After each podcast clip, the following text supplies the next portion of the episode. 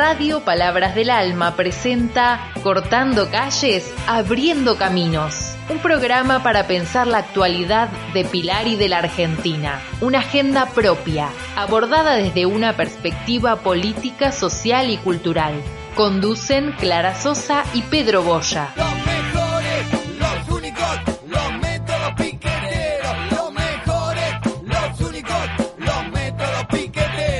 Hola querida oyentada, nos volvemos a encontrar hoy como todos los sábados en nuestro horario de las 11.30 horas para comenzar nuestro programa Cortando calles y abriendo caminos, que transmitimos por nuestra querida radio Palabras del Alma. Conduciremos el programa Clara Sosa y yo, Pedro Boya, y comentaremos los temas que consideramos relevantes y podrían ser de vuestro interés. Les recordamos que pueden comunicarse con nosotros al 11 67 68 61 19. Dicho esto, vamos sin demora a los desarrollos que tenemos preparados para hoy.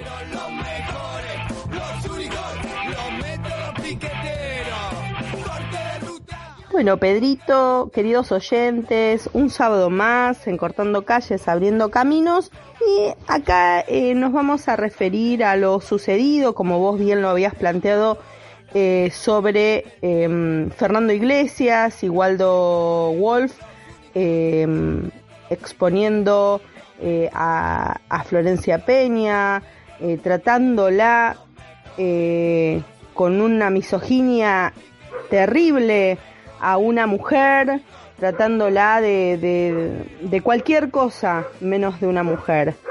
Eh, y la justicia actualmente, Pedrito y queridos oyentes, está investigando a Fernando Iglesias y a Waldo Wolf por violencia de género, ¿sí? Eh, la denuncia la hace Florencia Peña, ¿sí? La fiscal federal Alejandra Magna- eh, Mangano eh, abrió una investigación para recolectar evidencias de redes sociales y medios. Sí, tengamos en cuenta eh, que Florencia Peña hizo su descargo correspondiente eh, y también, sí, lo hizo a nivel eh, público, pero actuó también eh, a través de la justicia. Estos dichos totalmente misóginos, en alusión a las visitas de algunas actrices a la residencia de Olivos en plena cuarentena, pero puntualmente sobre eh, la actriz Florencia Peña. Eh, y por otro lado, la actriz los había denunciado, sí, por incumplimiento de los deberes de funcionario público. Eh, cabe destacar que la causa que recae sobre el juez Marcelo Martínez de Giorgi, eh, la fiscal eh, federal Alejandra Mangano inició una investigación contra estos diputados de Juntos por el Cambio por sus dichos contra las mujeres en las redes sociales, ¿sí? a la cual obviamente repudiamos enormemente y ha tenido una repercusión con, con muchos repudios eh, también, ¿no? Eh, y la fiscal también solicitó que se preserven los mensajes escritos por los diputados nacionales en la red social Twitter, ¿sí? En relación a la actriz. Eh, esos tweets los van a incorporar a la prueba en la causa, como pruebas a la causa, eh, y además, ¿sí? Eh, pidió el video completo de la entrevista que Fernando Iglesias dio a TN el primero de agosto pasado, en el que Iglesias fue entrevistado y calificó la visita de la actriz como un escándalo sexual. Em, ¿Qué había dicho el legislador? Dijo lo siguiente, me permito decir que estos escándalos sexuales solo estuvieron durante los gobiernos de Juan Domingo Perón, Carlos Saúl Menem y hasta y ahora Alberto Fernández. Una cosa es tu vida privada, pero la residencia presidencial es la residencia presidencial, dijo él. Eh, por lo cual le saltaron todos a la yugular. Menos los de TN, TN ¿no? Obviamente. Aún a- eh, también el, presidente Alberto Fernández eh, habló públicamente sobre esto, sobre lo, sucedido y bueno, realmente dio su eh, su versión, ¿no? De que bueno que, Florencia había ido a hablar por por sus eh, colegas actores, actrices, por la situación en la que se estaba viviendo. E inclusive Luis Brandoni eh, dijo que también fue a hablar, Marcelo Tinelli, Adrián Suárez, o sea, fueron varios a hablar por la situación que se estaba viviendo en el país y poniéndose a disposición. Em, volvemos a repetir, repudiamos, ¿sí? Eh, los dichos de este diputado y em, la, causa en sí de, los legisladores de Juntos por el Cambio va a ser incumplimiento de los deberes de funcionario público por haber cometido graves hechos de violencia psicológica, simbólica, mediática e institucional contra la mujer. Eh, así que bueno, eh, Pedrito, está buenísimo que eh, se pueda dar esta discusión, pero sumemos también que Macri, ¿sí? también salió a, a, hablar al respecto, se metió en esta polémica, ¿sí? y compartió un, un artículo que resalta el éxito contraataca. ¿sí? Eh, el expresidente le dio difusión a una nota de uno de sus asesores en comunicación que se lamenta porque el oficialismo desvió la discusión con los dichos del diputado nacional sobre eh, Florencia Peña. Por lo cual están de alguna manera eh, tratando de sacar el foco de esta violencia que ha recibido la actriz eh, en, vía redes y por, por TV también, ¿no? En TN. Y tengamos en cuenta, Pedrito, que nosotros en nuestro país, ¿sí? Eh, nos, nos manejamos con, con una ley, ¿sí?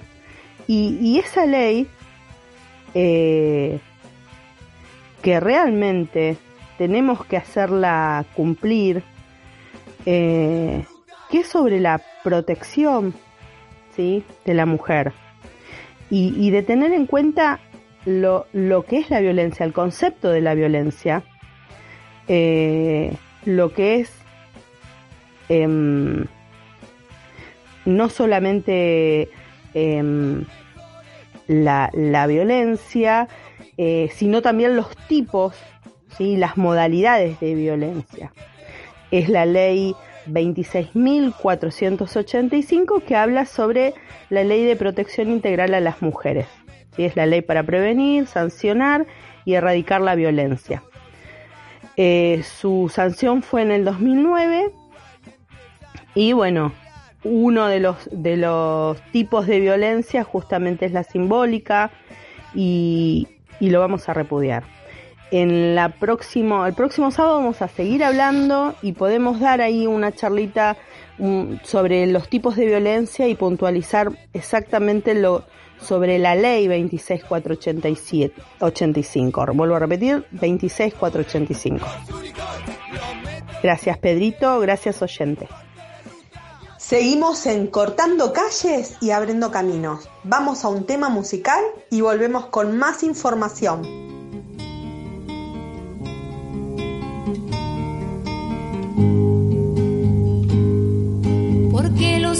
No tienen a dónde volver la vista, la vuelven hacia los cielos con la esperanza infinita de encontrar lo que a su hermano en este mundo le quitan palomita.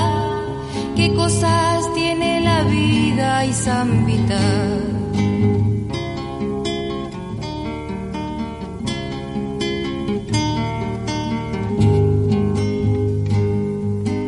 Porque los pobres no tienen a dónde volver la voz, la vuelven hacia los cielos buscando una confesión, ya que su hermano no escucha la voz de su corazón. Palomita, qué cosas tiene la vida y zambita.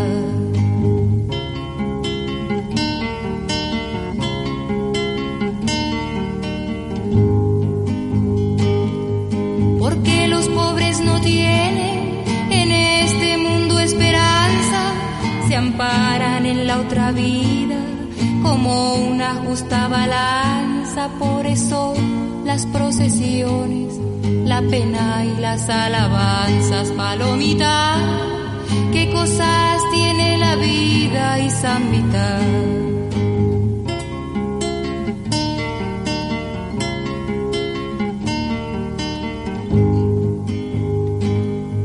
de tiempos inmemoriales que se ha inventado el infierno para asustar a los pobres con sus castigos eternos y el pobre que es inocente con su inocencia creyendo palomita qué cosas tiene la vida y San Vital.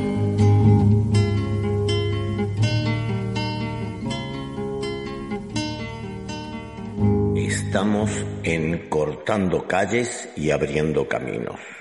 Bueno amigos, hoy vamos a hablar de algo que es futuro, eh, puesto que mm, consideramos que el horizonte mm, del postcapitalismo se está aclarando.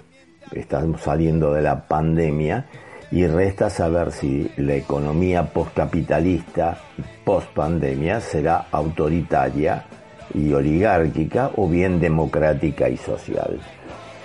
La pregunta es, ¿qué viene después del capitalismo? Y esa es la pregunta.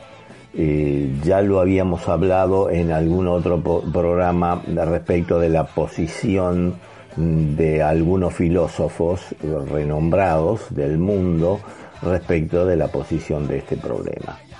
Eh, Yanis Varoufakis eh, que es un este, es uno de los grandes impulsores de una internacional progresista mm, y eh, de una se llama Diem 25 eh, y cuyo referente es el mismo, ¿no? Pero su carrera política en Grecia comenzó en el 2015 fue elegido diputado de la coalición de izquierda Siriza y luego se desempeñó como ministro de Finanzas. Fue miembro del gobierno de Cipras en momentos en que Grecia afrontó una negociación de la deuda eh, que pasó del 91% del PBI en 2003 al 250% en el 2015.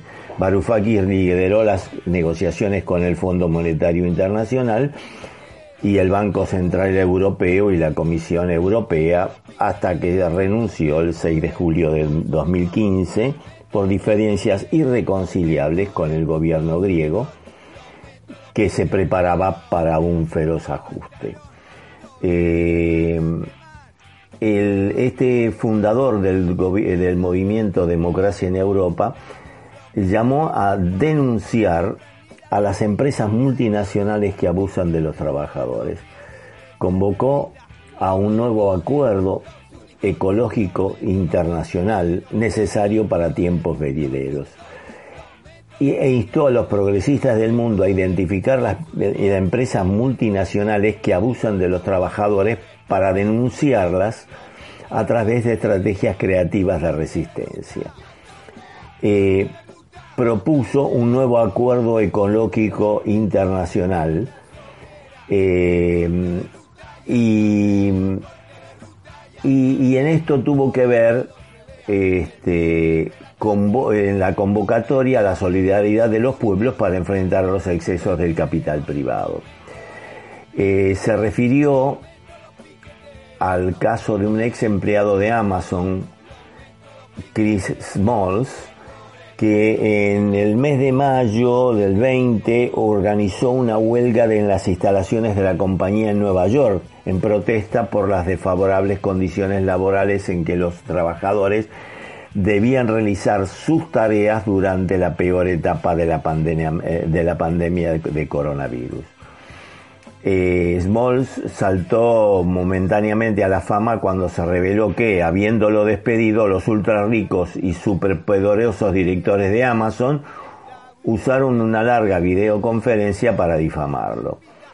aunque mm, distintas figuras de relevancia se pronunciaron en defensa de Small, una vez que se le pasó los cinco minutos de fama se desvanecieron y fue despedido y denigrado.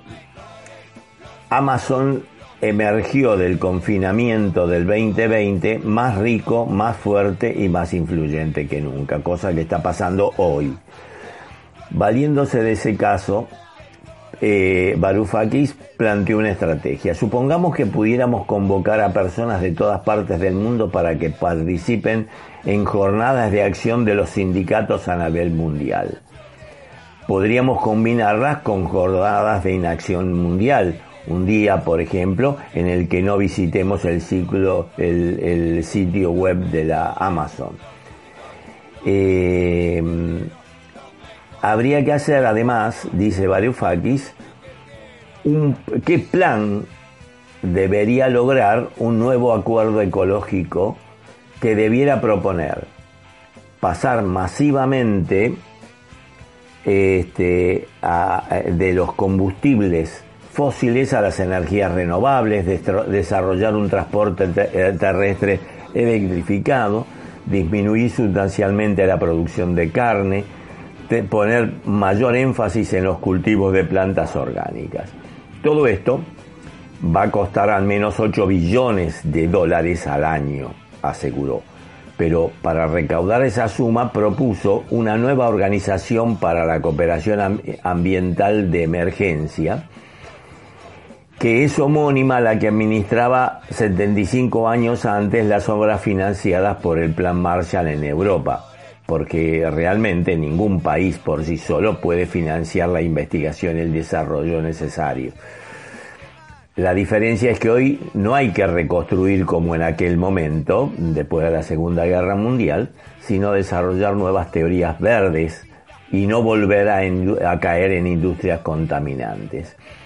La gran pregunta es cómo podemos organizarnos, porque esto obliga a una solución colectiva e innovadora, en realidad una verdadera utopía postcapitalista.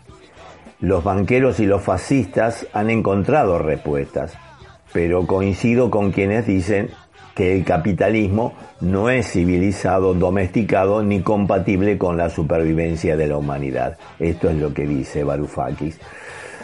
Este, eh, solamente hay que mirar, dice Farofakis, que la economía británica había sufrido su mayor recesión en la historia, con más del 20% de la caída del PBI durante el segundo trimestre del 2020, pero la bolsa subió un 2%. Eh, entonces surge la conclusión, a los mercados financieros de todo el mundo le va bastante bien, cosa que está ocurriendo hoy y se está grabando hoy, en un momento en que los trabajadores y el capital industrial están sufriendo masivamente. El mundo del dinero y las finanzas están totalmente desvinculadas del mundo de la producción. El capitalismo se está dinamitando hasta tal punto que tal vez ya entremos en lo que Varoufakis llama postcapitalismo. Pero ¿puede funcionar una, una economía avanzada sin el, capital el postcapitalismo? Él entiende que sí, proponiendo convertir a cada empleado en un socio igualitario con la misma acción en la empresa o fábrica en la que trabaja. El principio de un empleado, una acción, un voto, enmendar la ley corporativa para convertir a cada empleado en un socio igualitario. Además de la democratización de las empresas, esto traería consigo la desaparición de los mercados de valores y acabaría con la necesidad de, una deuda gigantesca destinada a financiar las, fusiones y adquisiciones privadas, argumentó Varoufakis. Una vez que em, emprendamos un, modelo socialista de mercado, dice Varoufakis, liberado del poder corporativo y de la teoría del choque entre ganancias y salarios, las personas y las comunidades podrán empezar a imaginar nuevas formas de desplegar sus talentos y su creatividad.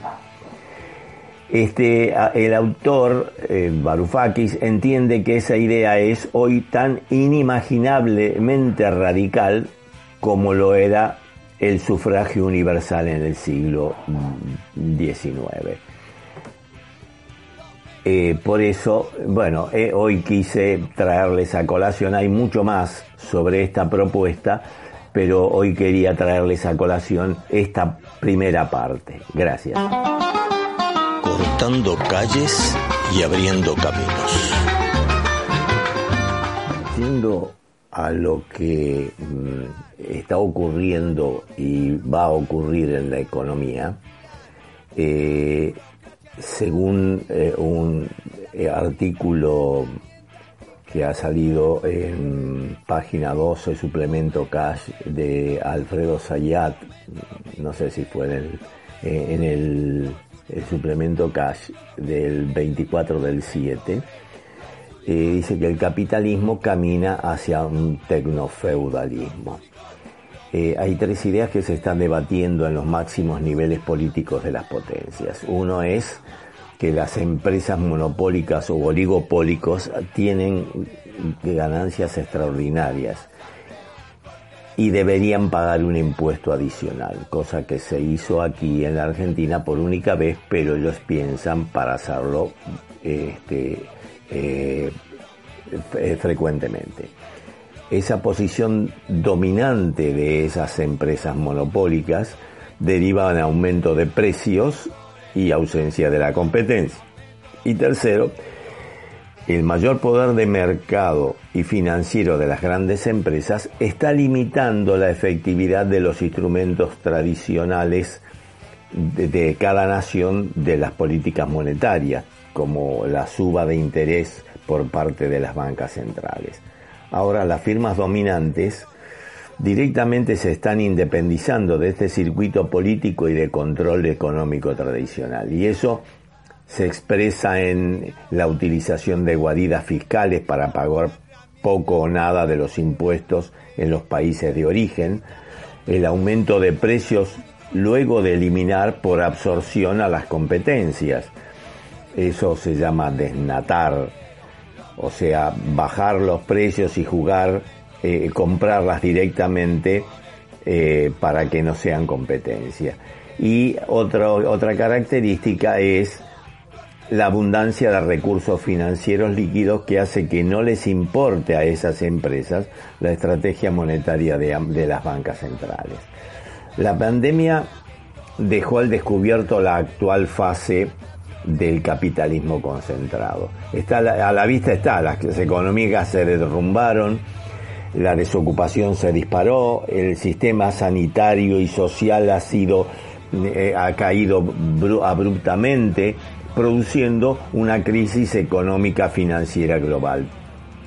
Pero a pesar de todo ello, no afectó en forma negativa al negocio bursátil. Por el contrario, el índice de las promedios de las principales bolsas mundiales está en nivel récord. A pesar de todo este análisis de, eh, eh, los, los economistas locales siguen y con sus amplificadores mediáticos están dedicados a debilitar y desacreditar el rol del Estado en la economía. Sin embargo, la revista conservadora The Economist se hace eco del papel central que está ocupando el, el Estado y, ese, y aspira que ese espacio debe preservarse a pesar de la expansión de las corporaciones globales, en especial las vinculadas al negocio digital. Hay en este informe un debate sobre si los encierros valieron la pena, pero el legado de la pandemia del, gran Estado ya está a la vista.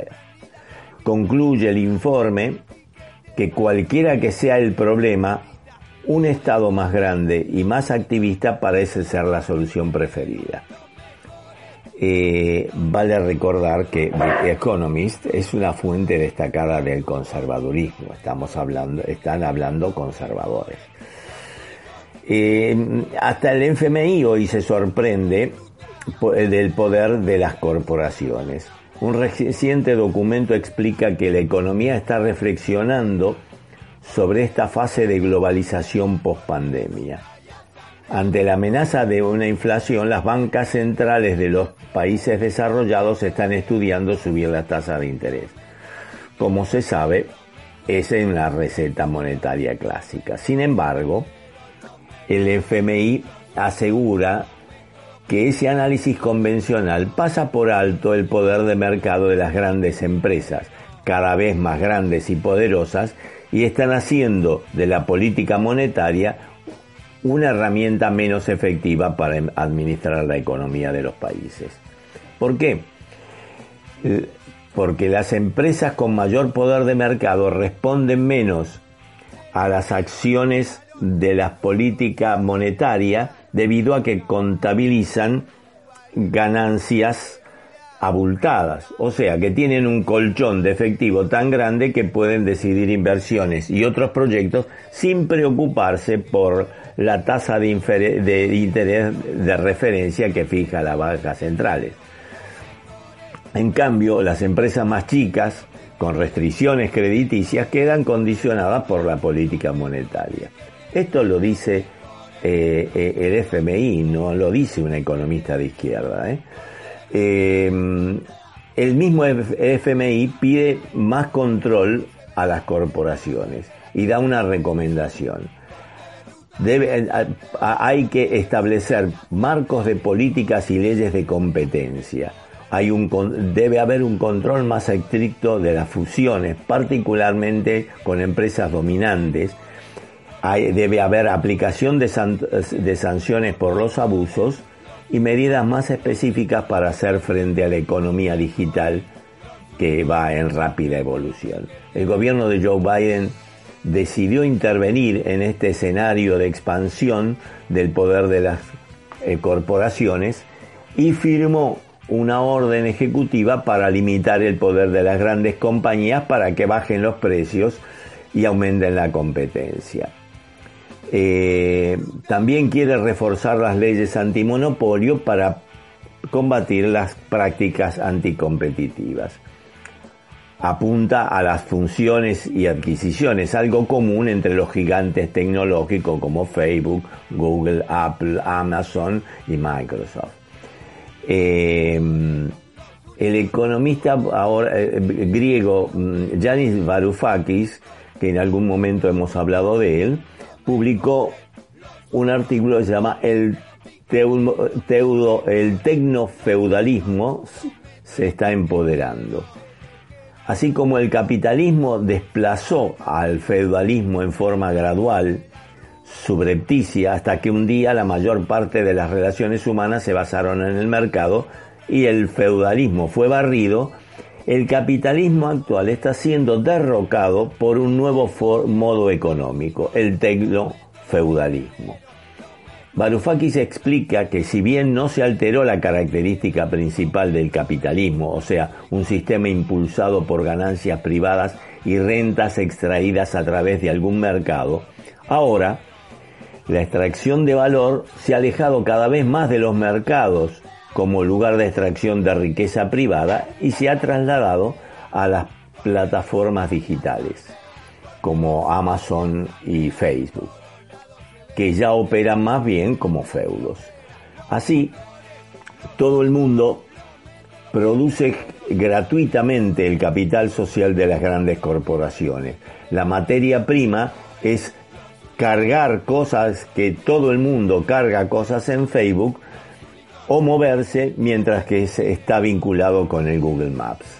Sin embargo, no es que los sectores capitalistas tradicionales hayan desaparecido, sino que las relaciones tecno-feudalistas han comenzado a superarlas.